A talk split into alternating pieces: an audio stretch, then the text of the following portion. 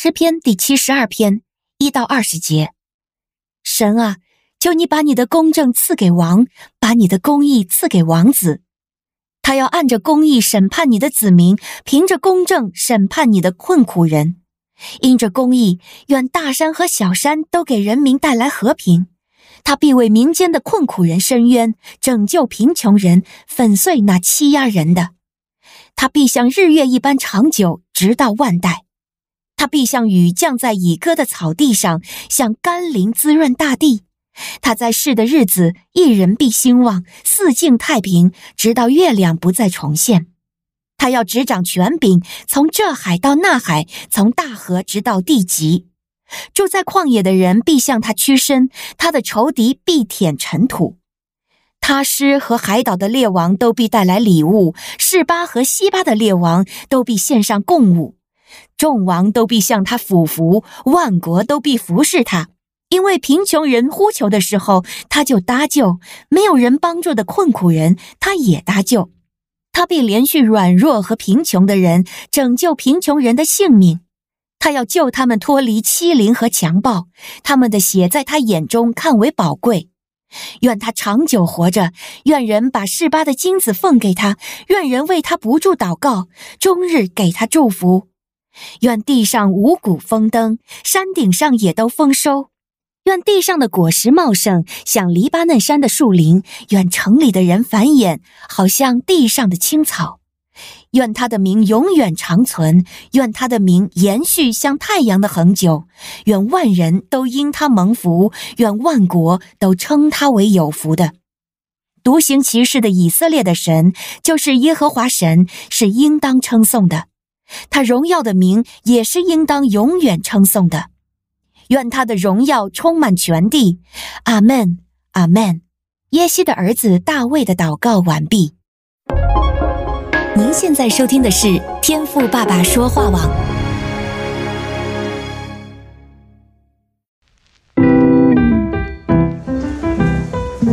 美好的一天，不论你是在早上、中午还是晚上，向您推荐一款能够滋养你灵魂的特调饮料。一会儿呢，就你和主。哎，对了，还有我，咱们一起来品尝这专属于我们的尔梅尔独享杯吧。我是周牧师，今天我们要一起来看诗篇的七十二篇。那这是一首所罗门王的诗，不过经文的最后呢，也提到这是大卫的祈祷。但不管怎么样啊，这里面所提到的呢，我想不仅是一些我们所熟悉的基督教用语，更是也带出了一些属灵的原则。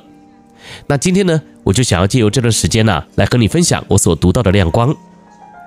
那经文一开始提到说啊，求你将判断的权柄赐给王。将公义赐给王的儿子，然后之后的篇幅啊，就都是围绕着这个主题啊来发展的。所以今天呢，我就想要带你来看啊，这公义所带出的祝福有哪些。首先第三节我们可以看到啊，因着公义，我们会感受到平安。平安呢，我想啊，绝对是我们人类最宝贵的祝福。你看呢，我们基督徒彼此见面的时候啊，诶，不就是以平安来互相问候吗？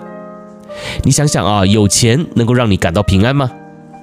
你说会比较有安全感啊，但是我要强调，安全感呢也只是暂时的，因为你安全感的来源呐是财富，所以呢，当钱越来越少的时候呢，诶，你的安全感呢也就会降低了。所以啊，身为基督徒，我们一定要知道，这个财富啊绝对不能够是我们安全感的来源，而应该是行公义。再来呢，第五节经文提到了敬畏，所以呢，公义啊会带出来的第二个祝福就是被人尊敬。那你想要受人的敬重吗？在这个社会中啊，人们呢都想要往上爬，成为人上人。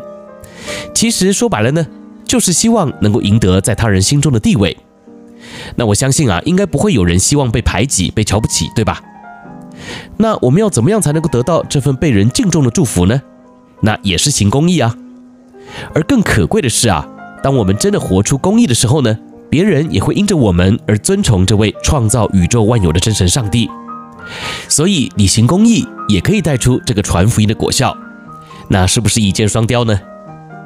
好，那后面呢，经文到了第十五节啊，又提到了示巴的金子要奉给他，十六节说到，五谷必然茂盛，城里的人要发旺。那这里的意思啊，就是行公义还能够带出富足的生活。诶，讲到这点呢，大家啊是不是就有兴趣了呢？因为说到财富，诶，谁不想要呢？对吧？但我还是要强调啊，现代的人呢，往往都是本末倒置，心里面先想到的呢，总是怎么样才能够有钱，因为有钱了呢，才会有平安。但你看今天的经文怎么写呢？这里的顺序啊，先是要我们行公义。之后呢，我们才会得到平安。那有了平安之后呢，我们就会知道怎么做决定，而且所做的还是会有底气的决定。再来呢，还会受人的敬重，最后才是迎来财富。那当然，我今天呢，并不是要用这最后的财富啊来吸引你，但我要说的是，神是不是会让你有钱？诶，我不确定啊，因为决定权不在我。但我能够确定的是，神的心意一定是要你活出公义。而我相信啊，按照他的应许，只要你愿意在生活中按着神的公义来判断是非，那你呀、啊，就也一定能够经历到这里所提到的祝福，并且呢，还能够因着你的行为，使你周围的人呐、啊，也一同蒙福。那今天你也愿意为主活出公义的人生吗？愿神赐你勇气，并且帮助你，因为我也知道，要在这个弯曲悖谬的世代啊，要做到行公义，并不这么容易。但你也不用担心，因为你并不是孤单的哦。我是周牧师，天赋爸爸说话网愿意每天陪伴你，来经验神话语的权柄。别忘了，你可是有神赐你能行公义的权柄哦。